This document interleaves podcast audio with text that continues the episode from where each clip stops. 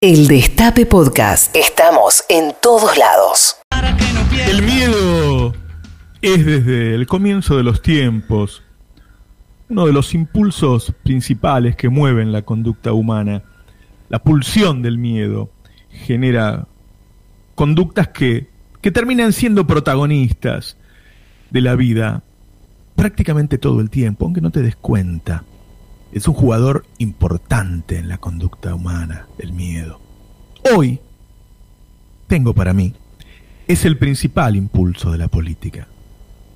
Todos tenemos miedo. Tenemos, dije, tenemos, ¿sí?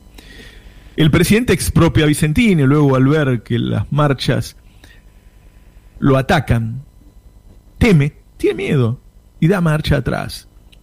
Le ocurre lo mismo al prohibir la exportación de maíz para frenar el precio de la carne. Tres días de locao generaron el miedo suficiente para que fuera su temor el que primara en la decisión. Sus ministros temen, Lozardo teme intervenir en la justicia y Guzmán teme intervenir en el mercado. Cristina ya advirtió dos veces al gobierno sobre su falencia si no fue escuchada. Teme hacerlo nuevamente, desgastar su autoridad o la del presidente. Nosotros los periodistas tememos criticar y hacerle el juego a la derecha, como dicen. Aunque creas que haya algunos periodistas que decimos todo, no, no, no, no, te engañes.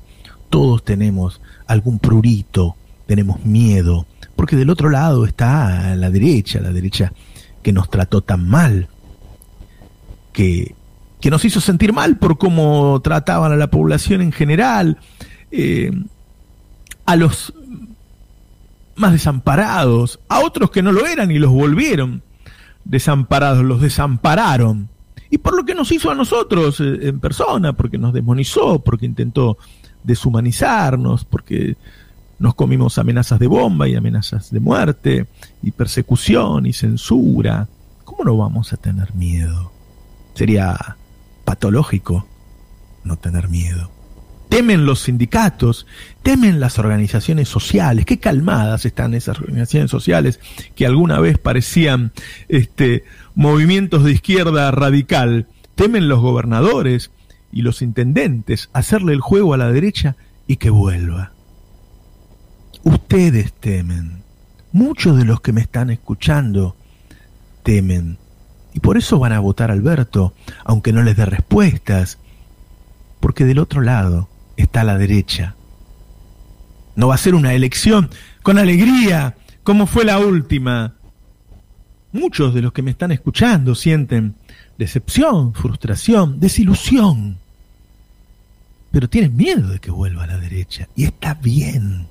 Y está bien fundado. Y tienen razón. Esa derecha que te hizo perder un cuarto de tus ingresos reales en cuatro años que te atacó, que te humilló, que te volvió loca. A diferencia de la dictadura, que las dictaduras se van y al poco tiempo vas perdiendo el miedo. Este nuevo método de dominación, el lofer, no se fue, está ahí presente y genera miedo, un miedo que paraliza al tiempo que impone condiciones, un miedo que gobierna. Y ellos ellos no tienen miedo. Ellos son capaces de subir los precios, de seguir manejando los jueces, de rebelarse ante la regulación de los servicios públicos, de militar contra la vacuna. De este lado, el miedo, y me incluyo. Del otro, el ataque irracional y constante.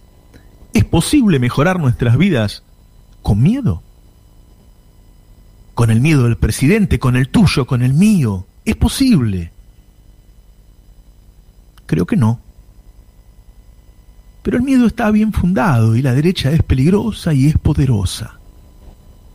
Solo queda entonces acumular la fuerza suficiente para sentirnos capaces de vencerla y entonces sí, fundadamente, perder el miedo.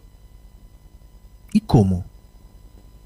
¿Cómo acumula poder un gobierno, una alianza, una coalición? o recostándose sobre el poder económico o un sector de él, o acumulando un poder popular gigantesco que le permita dominar a los poderes fácticos con la prepotencia de la soberanía popular.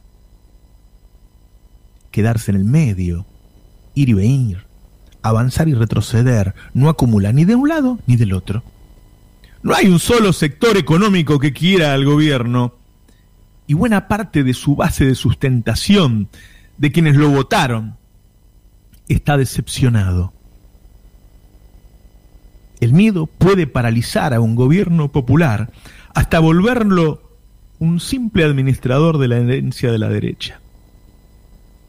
Hay que dejar de tener miedo como condición indispensable para mejorar la vida de los argentinos y solo mediante el apoyo popular fruto de políticas a favor de los trabajadores será posible cambiar.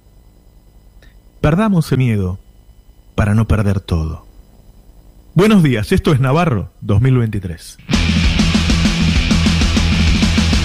El Destape Podcast. Estamos en todos lados.